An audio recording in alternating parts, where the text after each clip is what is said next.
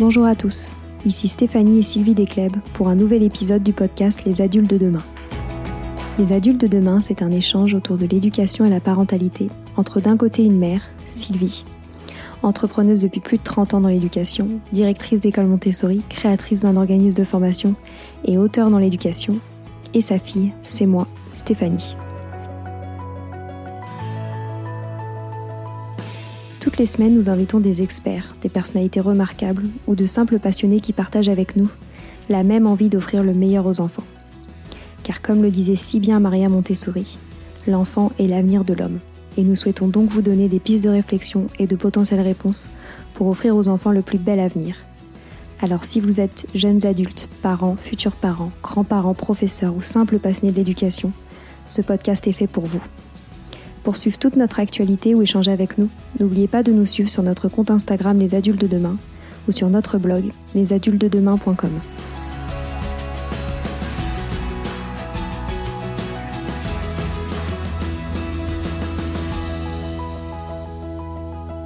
Pour cette nouvelle histoire de prof remarquable, nous accueillons aujourd'hui Laure Forrester, professeure de français et de philo au collège et lycée dans un établissement Montessori. Elle nous parle avec passion de son métier et de son choix de se diriger vers les pédagogies actives. Nous avons également échangé sur la nouvelle réforme du baccalauréat.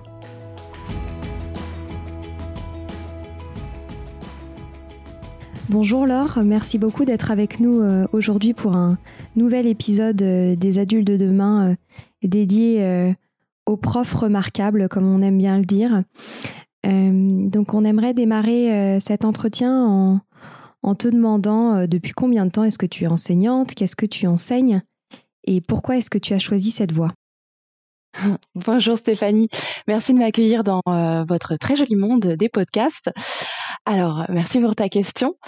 Euh, je suis enseignante depuis six ans j'ai choisi cette voie parce que, alors je crois que c'est une question à laquelle on ne peut pas vraiment répondre de façon totalement simple, euh, sauf si, bien sûr, on fait partie de ces enseignants qui sont nés avec cette certitude d'avoir cette vocation d'enseignant, ce qui n'était pas mon cas. Donc, euh, je crois que justement, c'était en partie de ce mythe euh, de la vocation du métier d'enseignant euh, qui est quand même assez présent, que j'ai longtemps refoulé ce désir d'enseigner.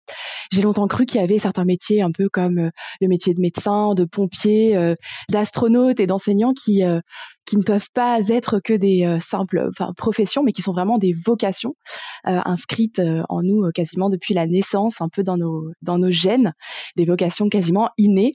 Euh, puis j'ai aussi été euh, assez souvent entourée de personnes qui avaient toujours voulu faire enseignant, qui depuis leur naissance euh, savent qu'ils vont enseigner. Donc j'attendais un petit peu cette révélation.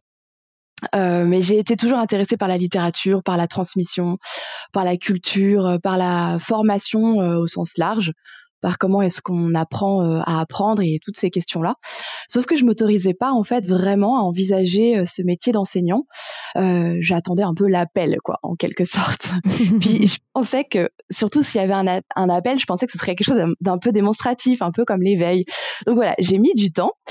Euh, j'ai cependant entrepris des études de lettres parce que j'avais estimé après le bac voilà que c'est important vraiment important même plus que ça indispensable à mon parcours. Je savais pas vraiment pourquoi, mais je sentais que c'était euh, quelque chose d'essentiel. Je sentais que les sciences humaines, voilà, ça allait m'être indispensable et que ça allait me permettre de trouver euh, ma voie.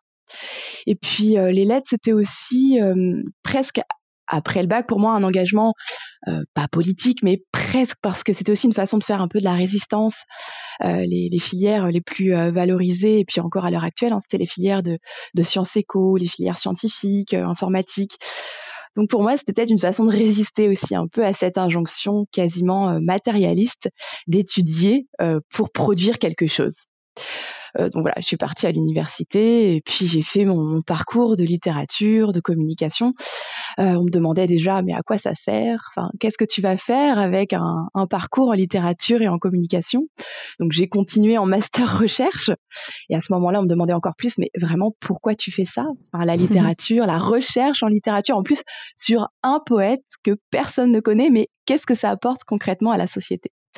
En fait, on me faisait bien sentir que bah, ça servait à rien. Et je pense que c'est justement à ce moment-là que j'ai compris que parce que ça ne servait entre guillemets à rien de concret d'un point de vue pragmatique, et utilitariste que c'était essentiel. Enfin, que c'était vraiment quelque chose d'essentiel, que l'être humain avait besoin de quelque chose de plus symbolique, que l'être humain avait vraiment besoin de fiction, d'imaginaire, de poésie. Enfin, tout ça, je l'ai vraiment compris à cette époque-là. Et puis en parallèle du coup de ces études, j'ai eu la chance d'être assez vite en contact avec les jeunes aussi puisque j'étais assistante d'éducation dans des collèges. J'étais pion, quoi. On disait pion à l'époque. et j'étais surveillante dans des collèges assez, euh, assez, assez sportifs, des collèges à l'époque on appelait ZEP. Et j'ai vraiment été happée en fait par cette énergie, par cette créativité, par euh, voilà tout ce pouvoir en fait qu'ont les jeunes. Et j'ai eu surtout la chance d'aborder euh, cette expérience de façon non pas frontale comme un enseignant, mais euh, avec une posture un peu euh, latérale. J'avais une posture bah, d'accompagnant, un peu de coach, puisque j'avais en charge un certain nombre d'élèves, décrocheurs ou des élèves qui étaient exclus de cours. Je les avais en individuel et je les aidais à travailler.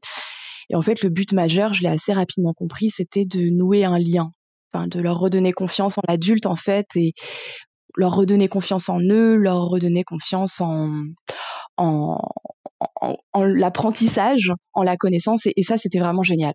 Donc j'ai vraiment tout de suite apprécié ces expériences, et du coup, d'une façon logique, j'ai commencé à envisager l'enseignement, enfin.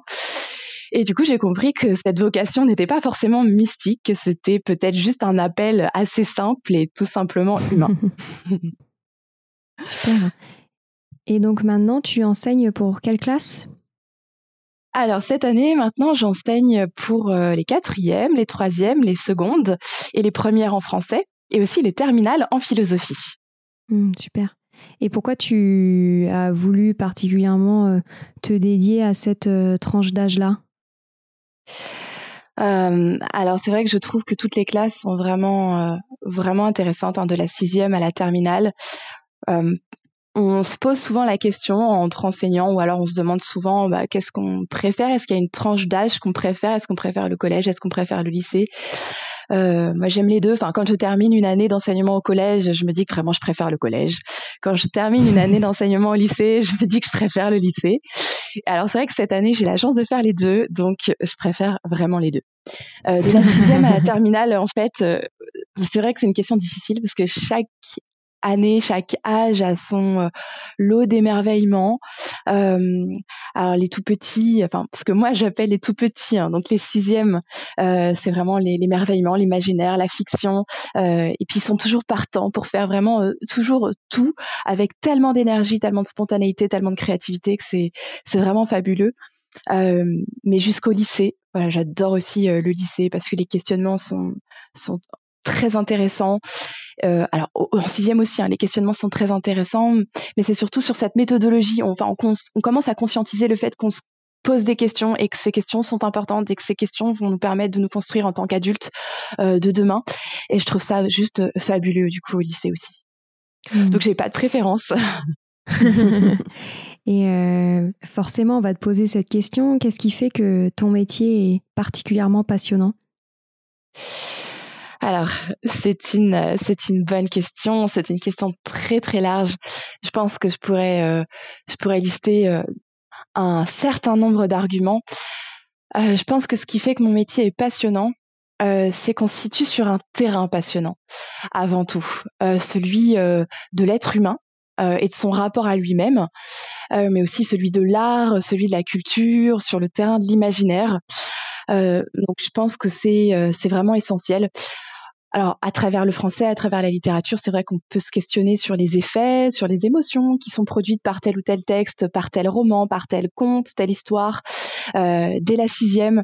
Donc, j'ai vraiment l'impression en fait qu'on se situe finalement au cœur des choses, au, cœur de l'être humain, de ce qui fait qu'on est un être humain, et aussi au cœur de son rapport à la langue et au langage, parce que parfois on a tendance aussi à oublier que bah, dans la littérature, il y a aussi le français, et puis euh, on envisage souvent la grammaire ou l'apprentissage de la langue comme quelque chose d'un peu studieux, peut-être un petit peu laborieux, ce qui euh, peut être vrai d'une certaine façon, alors qu'en fait, c'est euh, finalement une façon dont euh, l'élève envisage son rapport à la langue, au langage, et, comme c'est mmh. à travers le langage qu'on perçoit le monde, j'en apprends, enfin, de jour en jour, d'année en année, je me dis que c'est vraiment, vraiment quelque chose d'essentiel. Donc quand à la fac on me demandait mais à quoi ça sert? Enfin qu'est-ce que tu vas faire à étudier la littérature et les lettres? Ça sert à rien? Bah si justement, je pense que ça sert à, tout. C'est au cœur de tout pour moi, donc c'est vraiment passionnant.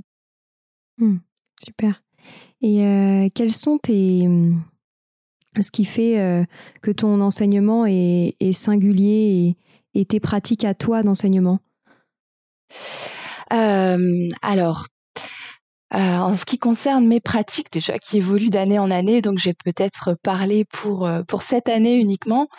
je pense que j'essaye d'utiliser un maximum peut-être d'outils ou de biais pour dynamiser l'apprentissage. Euh, je me suis très rapidement en fait rendu compte que la transmission des textes, euh, que ce soit en littérature ou en philosophie, c'était aussi euh, génial que challengeant parce que mmh. on est dans une société de l'immédiateté où il, voilà, on a tout tout de suite alors qu'il faut du temps pour lire un livre. Euh, on est aussi du coup dans une société de la facilité où on a l'habitude d'avoir la solution ou une réponse euh, qui arrive tout de suite, alors qu'un texte euh, bah, nécessite un certain engagement, il peut être parfois exigeant, un peu opaque dans un premier temps et son approche nécessite un peu de patience. et puis aussi tout simplement parce que la littérature, enfin la lecture nécessite certaines facultés d'attention prolongées qu'on a peut-être de moins en moins, de par notre immersion continue dans tout un bouillon de culture informationnelle. Donc, je me suis vraiment rendu compte dès la première année de mon enseignement que c'était génial, c'était idéal, mais c'était challengeant, vraiment. Je me suis même rendu compte, euh, puisque j'ai enseigné certaines années dans des établissements, euh, voilà là aussi de ZEP et de REP, et je me suis rendu compte que la lecture était même parfois pour certains élèves une souffrance, euh, pour certains élèves qui n'avaient pas les clés nécessaires pour la lecture, qui ne se sentaient pas capable de prendre part à cette expérience. Donc, alors que en ce qui me concerne, j'ai toujours euh, préféré une approche assez classique, assez euh, authentique des textes, en fait, j'ai très rapidement été amenée à utiliser différents outils euh, pour dynamiser cet apprentissage de la lecture. donc, j'utilise des sites pédagogiques, ressources que je mets en place avec les élèves, surtout pour les classes à examen, ce qui nous permet d'insérer différents contenus, des contenus audio, des contenus vidéo, différents textes. Et puis on a énormément d'outils, c'est vrai aujourd'hui sur Internet, pour permettre d'apprendre la grammaire de façon plus ludique, par exemple. Donc voilà, j'essaye toujours de dynamiser un peu mon enseignement euh, pour pour bah, faire en sorte que les élèves aient toujours envie de découvrir une nouvelle façon d'apprendre. Ça peut être aussi quelque chose de tout simple. Hein. Ça peut être aussi tout simplement le fait de faire des jeux en classe euh, au lieu de faire des exercices classiques sur la grammaire et euh, les fonctions euh, grammaticales, par exemple. Bah, faire un cadavre exquis sur les fonctions ou bien faire un petit bac sur les classes grammaticales. Voilà. C'est chouette. Tu as parlé de ton expérience en éducation prioritaire et le fait que la lecture euh, devienne une, une, souffrance pour certains élèves. Est-ce que tu pourrais nous en dire plus et notamment sur euh, les possibles solutions pour, euh, pour contrer ça? Alors, c'est vrai que c'est une question majeure que je pressentais euh, lorsque je me suis euh, euh, dirigée dans, dans cette voie-là. Et je pense que c'est une question que je me pose chaque année. c'est une question qui va se poser de façon complètement différente aussi en fonction des établissements, en fonction des classes et des, des contextes. je pense qu'il y a certains établissements où le but majeur, c'est tout simplement d'essayer déjà de réconcilier l'élève avec le texte avec le livre, ne serait-ce qu'en tant qu'objet. Juste déjà, cette, euh, ce challenge-là est parfois déjà juste suffisant. Quand on a un accès problématique au livre ou que le livre est vraiment le dernier média que l'on a l'habitude d'utiliser ou qui est dans notre environnement, c'est, je pense, le premier, le premier challenge.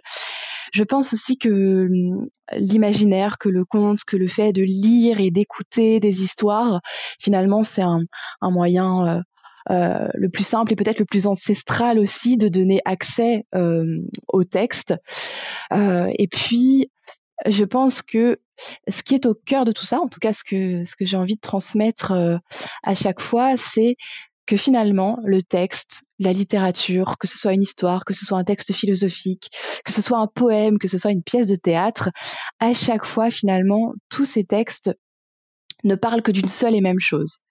En fait, à chaque fois, ces textes répondent à cette, répondent à cette question euh, euh, qu'est-ce que l'homme qu'est-ce que c'est que l'homme, qu'est-ce que qu'est-ce que le monde et quel est notre rapport au monde. Donc mmh. pour moi, si j'arrive à la fin d'une année à peut-être ouvrir une petite porte, une petite fenêtre en ce sens, réussir à transmettre cette idée que finalement le texte nous interroge et nous permet de nous interroger dans, dans qui on est en tant qu'individu et qu'on a la réponse à donner et qu'on peut s'approprier le texte exactement comme on veut puisque finalement le, le, livre nous permet de lire à l'intérieur de nous-mêmes ou de lire notre monde. Si j'arrive à transmettre cette euh, piste là, euh, bah pour moi ce serait ce serait génial. Super. et je sais donc euh, maintenant que tu enseignes dans un établissement à pédagogie Montessori, qui est l'établissement de Sylvie. Est-ce que tu pourrais nous en dire un peu plus sur ton choix de rejoindre euh, ce type de pédagogie alternative et ce qui te plaît dans cette nouvelle façon d'enseigner? Oui, c'est vrai que jusqu'à jusqu'à présent, j'ai toujours enseigné dans des établissements euh, dans des établissements publics. Il faut savoir que aussi avant de prendre cette décision d'enseigner et de passer euh, le CAPEST, j'étais donc assistante d'éducation et j'ai aussi eu la chance euh, d'être au sein d'une association d'éducation populaire qui travaillait sur différentes initiatives citoyennes et qui s'intéressait aussi beaucoup aux pédagogies alternatives. Donc finalement, juste avant de, de, de décider vraiment d'enseigner, euh, j'avais déjà entendu parler des pédagogies euh, Montessori, euh, Freinet, etc. Et cette vision holistique, complète de l'enfant et de l'éducation me plaisait déjà beaucoup. Et j'ai compris que c'était ces méthodes qui m'intéressaient peut-être beaucoup plus que ce que j'étais en train d'apprendre à la fac à travers les différents cours de pédagogie. Donc j'ai beaucoup hésité euh, j'ai été tiraillée un certain temps et puis finalement je me suis dit que j'allais tout de même entrer euh, par l'entrée principale, donc euh, passer mon, mon, CAPES à l'éducation nationale et tenter en fait après d'y intégrer ou d'y appliquer certaines méthodes alternatives que j'avais pu découvrir. mais c'est vrai que c'est parfois difficile quand on a des classes à 30, quand on a un cadre assez assez figé. et je me suis rendu compte vraiment cette année au lycée Montessori que bah, les choses étaient complètement différentes et beaucoup plus faciles aussi d'accès, beaucoup plus naturelles et beaucoup plus intuitives. Ce qui m'a vraiment plu, euh, c'est cette confiance. Je pense que c'est finalement au, à la base de ce qui doit être notre métier d'enseignant. Cette confiance qu'a l'enfant envers l'adulte, parce qu'il n'y a pas ce rapport euh, euh, hiérarchique, figé, formel entre l'enfant et l'adulte, euh, l'enseignant et l'élève, alors que c'est vrai que dans le public, en fonction des différentes classes, il y a ce rapport-là qui est omniprésent et qui l'est malgré tout jusqu'à la fin de l'année. Et il faut au moins un trimestre avant qu'une classe euh, vous fasse un peu confiance, ou vraiment confiance, hein, ça dépend aussi bien sûr des classes. Alors qu'ici, euh, dès la première semaine d'échange avec les élèves, voire même dès le premier jour ou le deuxième jour, je me suis rendu compte qu'il y avait cette espèce de climat tellement naturel euh, dans l'échange, euh, euh, dans les questionnements avec les élèves, et qu'il n'y avait pas du tout ce rapport frontal, classique d'un prof contre la classe. Et pour moi, ça m'a apporté une telle énergie. Enfin, c'est vraiment reposant en fait de se dire que on est habitué à, à, être dans cette espèce de position frontale où parfois on doit crier, parfois on doit mettre des heures de colle, parfois on doit pas se battre, mais presque pour faire court. Alors que ici, tout ce, toutes ces représentations en fait que j'avais bah, se sont complètement euh, évaporées parce qu'on est là pour aider en fait euh, l'enfant à apprendre et à faire son petit bout de chemin euh, à, par rapport à ses objectifs dans telle ou telle matière. Et c'est vraiment reposant en fait. On gagne énormément d'énergie. Super.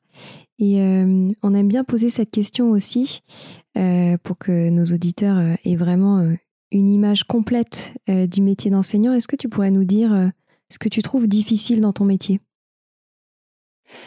Euh, c'est une bonne question parce que bien souvent ce qui peut paraître difficile est aussi est aussi génial et, et, très intéressant. Donc c'est difficile de répondre. je pense que ce qui peut être difficile mais à la fois aussi génial, c'est d'être attentif à toutes les différentes façons d'apprendre de, de, chaque élève dans une classe, puisque ça nécessite un degré d'attention assez conséquent et, de se dire qu'il il est nécessaire d'être présent pour chaque élève et être présent pour chaque élève à chaque cours, c'est-à-dire savoir exactement comment tel élève va apprendre ou va réussir à comprendre telle notion, va avoir envie d'aller finalement creuser tel aspect de de la notion. Et donc c'est assez, euh, c'est assez challengeant, ne serait-ce qu'en termes d'attention, euh, savoir que tel élève là à ce moment-là va avoir besoin de faire un dessin, que tel autre élève va avoir besoin de faire une carte mentale, que tel autre élève va avoir besoin de faire un certain nombre d'exercices de tel type pour euh, pouvoir être s'emparer de telle ou telle notion.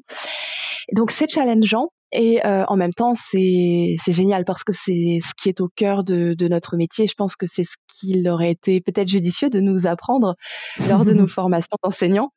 Euh, c'est challengeant, mais ça reste possible avec des tout petits groupes. Euh, donc c'est très difficile et quasiment impossible à faire avec des classes à 30. Euh, c'est impossible. Mais ça reste totalement possible euh, avec des petits groupes.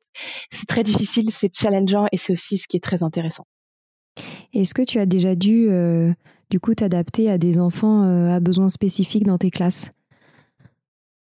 Oui, euh, on a beaucoup d'élèves qui peuvent être dyslexiques ou avoir euh, d'autres 10. Donc j'essaie d'adapter au maximum le contenu du cours.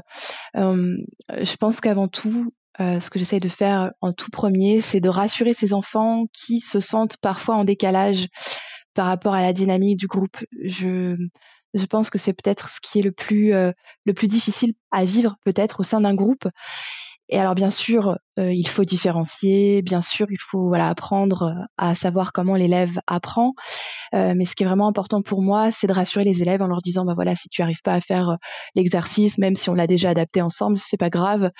On fait ensemble que la première question, mais pour moi, si tu as compris cette première question, c'est déjà vraiment l'essentiel et valoriser aussi ces élèves-là qui peut-être ont des difficultés à apprendre de la même façon que tout le monde, mais qui vont avoir tout un tas d'autres euh, compétences que les autres n'ont peut-être pas. Donc, je pense qu'au sein d'une classe, à travers une année, euh, en tout cas pour moi, le plus important pour les élèves qui ont des euh, pour les enfants qui ont des besoins spécifiques, c'est de les valoriser malgré les obstacles qu'ils peuvent du coup rencontrer. Mmh. très clair. Et euh, tu as euh, évoqué tout à l'heure la formation des enseignants. Qu'est-ce que tu en penses et qu'est-ce que tu ferais évoluer? C'est une très bonne question. Alors, je, je suis peut-être pas bien placée que ça pour y répondre parce que, alors c'est vrai que moi j'ai vécu en plus la réforme de la formation des enseignants. C'était il y a 6-7 ans, euh, il y a eu une petite réforme, on est passé des IUFM à, aux ESP.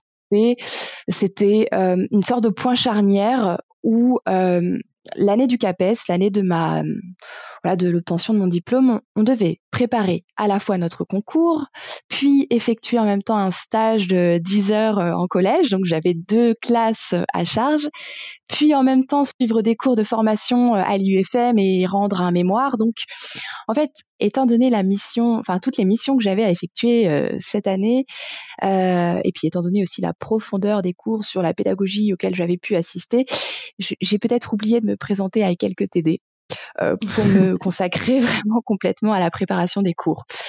Alors, euh, je pense que J'espère que la formation a évolué hein, euh, de, depuis.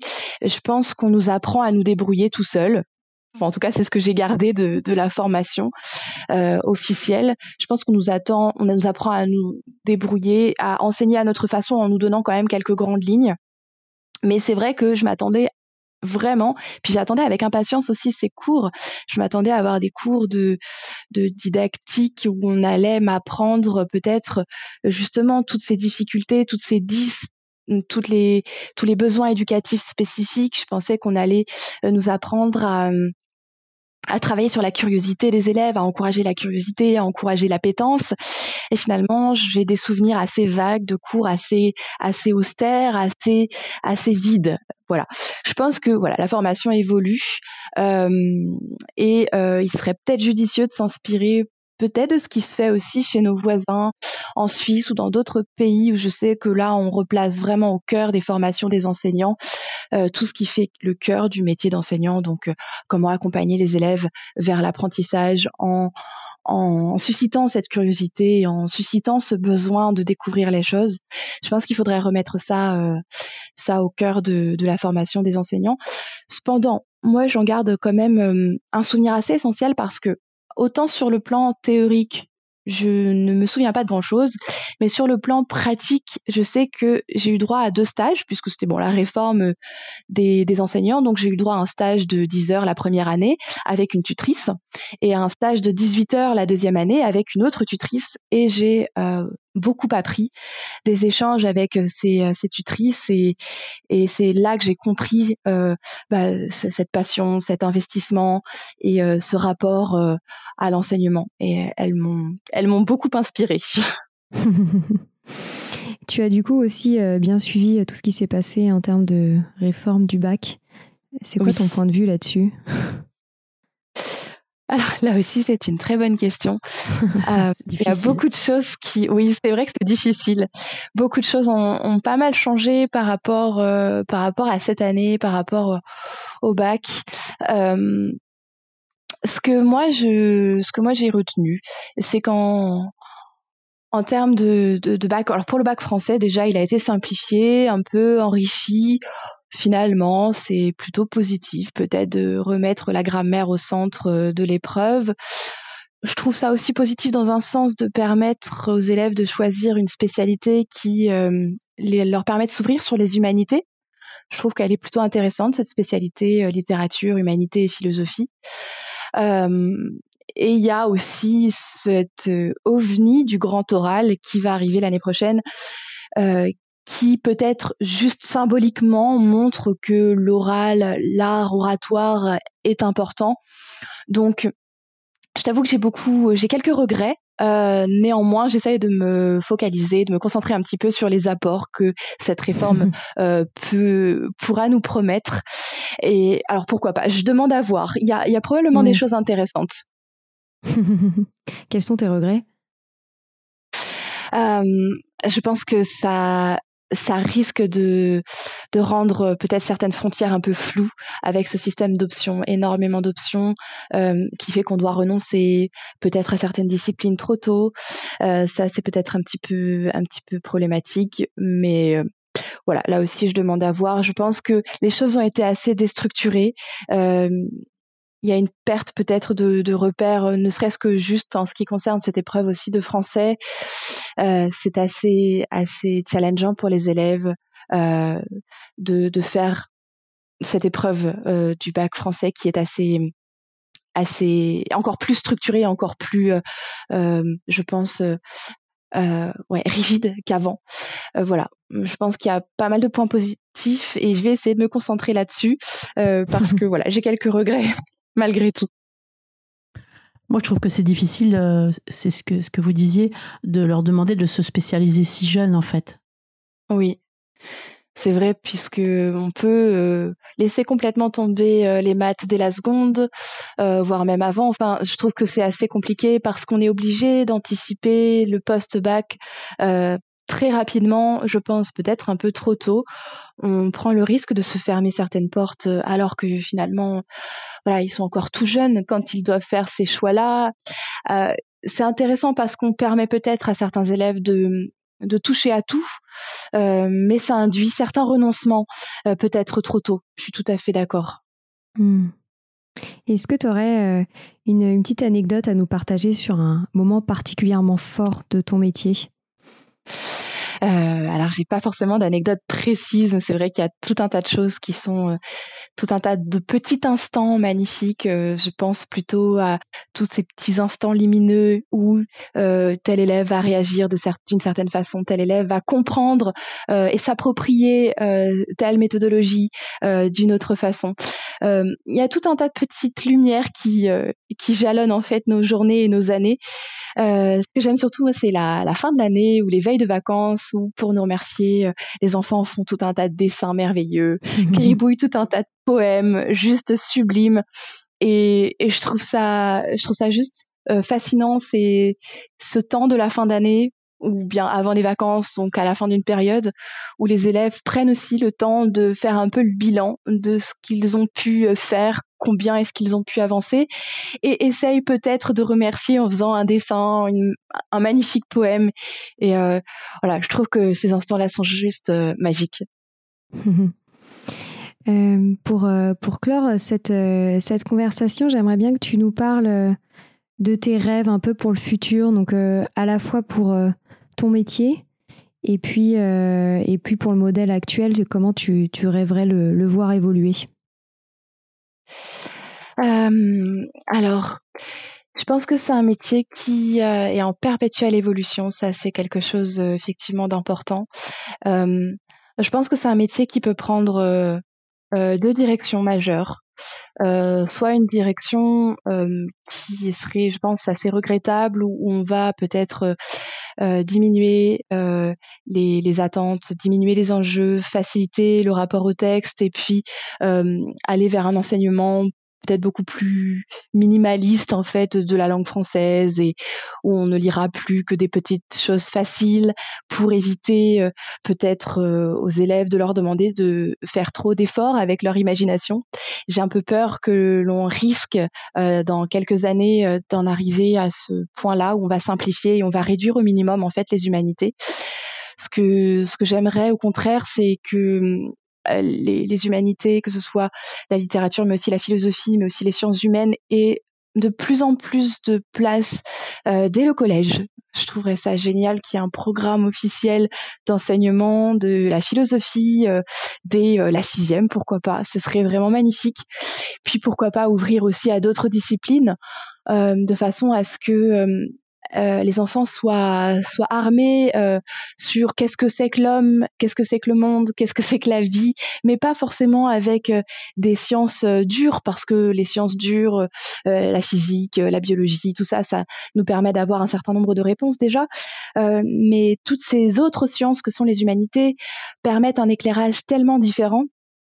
Et j'aimerais que ce soit peut-être ce questionnement-là central ou cet apport-là central des humanités qui, euh, qui soit de plus en plus important au sein des, des programmes, au sein de l'école, pour bah, remettre l'enfant au centre euh, et puis remettre aussi euh, au centre euh, la compréhension que peut avoir l'enfant de lui-même, euh, de, de, sa vie, euh, de son rapport aux autres et de son rapport au monde. Ça, je pense que ça passe aussi par les humanités, aussi par l'art, le cinéma, la peinture, toutes les formes d'art.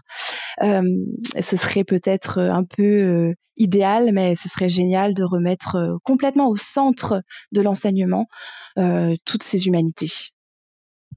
Voilà, voilà votre programme pour pour septembre prochain, pour l'année prochaine Faire de la philo ah, chez les sixièmes, cinquièmes, quatrièmes, troisièmes ah, Pourquoi pas Ce serait formidable. Je suis sûre qu'ils seraient en plus euh, ben tellement, parce qu'on en fait En, en fait, on, on, en fait en primaire dans ma classe. Oui. Et après, on s'arrête. Donc voilà. Voilà, vous avez trouvé ah bah un nouveau challenge. on va continuer, on va continuer cette transmission, ces questionnements, même s'ils en font déjà tout seuls. Mais le fait de leur permettre de, prendre conscience qu'ils font encore de la philo et qu'ils sont eux-mêmes philosophes par un petit mm. cadre qui les valorise, oui, euh, ça. parce qu'ils n'ont pas forcément besoin de ce cadre, euh, c'est, mm. ce serait génial. voilà, voilà notre nouveau programme de l'année prochaine. Et on, on va te poser une dernière question. Est-ce que tu pourrais donner euh, tes, derniers conseils pour toutes les personnes euh, qui n'osent pas trop se lancer sur cette voie, euh, notamment à cause de certains préjugés qui sont rattachés à, ce métier-là. Qu'est-ce que tu aurais envie de leur dire à ces personnes-là? Euh, alors pour euh, pour permettre, je pense à certains certains étudiants hésitants de franchir euh, le cap. Déjà la première chose que je leur dirais, c'est que il ne faut pas s'attendre à cette fameuse vocation mystique de l'appel de l'enseignement et qu'il faut oser aller voir, aller peut-être goûter, aller tester. les choses sont beaucoup plus simples que l'on ne l'imagine. Et puis on a souvent aussi cette vision assez assez peut-être dévalorisé du métier d'enseignant, euh, assez euh, assez difficile aussi. Je pense qu'il y a beaucoup d'élèves qui nous qui sont conscients de cette difficulté euh, du métier d'enseignant euh, parce que voilà parfois dans certains contextes c'est vrai que c'est très challengeant, euh, c'est difficile. On a l'impression souvent que c'est un métier assez ingrat. alors que oui, ça peut tout à fait être challengeant, mais je pense que c'est aussi ce qui fait la richesse et la valeur de, de ce métier. Je m'attendais pas à, à me retrouver autant en fait dans ce métier. Je m'attendais peut-être pas à ce que cela me corresponde autant euh, parce que j'ai toujours voulu euh, me diriger vers un métier qui me permette de d'en apprendre toujours. Euh, et je pense que c'est ce que j'ai envie de peut-être dire. Euh, si on a envie d'apprendre chaque jour, chaque heure quelque chose de nouveau, parce que les enfants sont là pour nous apprendre aussi tout un tas de choses sur nous-mêmes, sur eux-mêmes, sur sur le monde. Si on a envie de passer sa vie à apprendre et à découvrir, je pense qu'il faut pas hésiter et se lancer dans ce métier-là qui est au final beaucoup plus humain que euh, compliqué. Super, mais merci beaucoup euh, Laure, c'était passionnant. Merci. Merci à vous. Voilà, c'est fini pour aujourd'hui. On espère que cet épisode vous a plu. Avant de se quitter, on a quand même besoin de vous. Si après avoir écouté cet exposé, vous ressortez avec plein d'idées pour apporter le meilleur aux enfants, n'oubliez pas de nous laisser 5 étoiles et un petit commentaire sur Apple Podcast, sur iTunes ou toute autre plateforme d'écoute de podcast. Cela nous aidera à mieux ressortir et surtout à nous motiver pour continuer cette aventure ensemble. Si vous avez des suggestions, des idées de thèmes, des questions à poser, n'hésitez pas à nous contacter sur les réseaux sociaux, Instagram ou LinkedIn, en tapant les adultes de demain. Nous serions ravis d'échanger avec vous. Si vous souhaitez en savoir davantage sur Sylvie, je vous invite vraiment à aller voir son blog sylvidescleb.com ou à la suivre sur Instagram en allant sur son profil sylvidesc, D-E-S-C, Montessori. Enfin, si vous souhaitez en savoir plus sur le calendrier des prochaines formations Montessori, rendez-vous sur www.apprendre-montessori.fr. On a hâte de vous retrouver vite et à très bientôt sur les adultes de demain.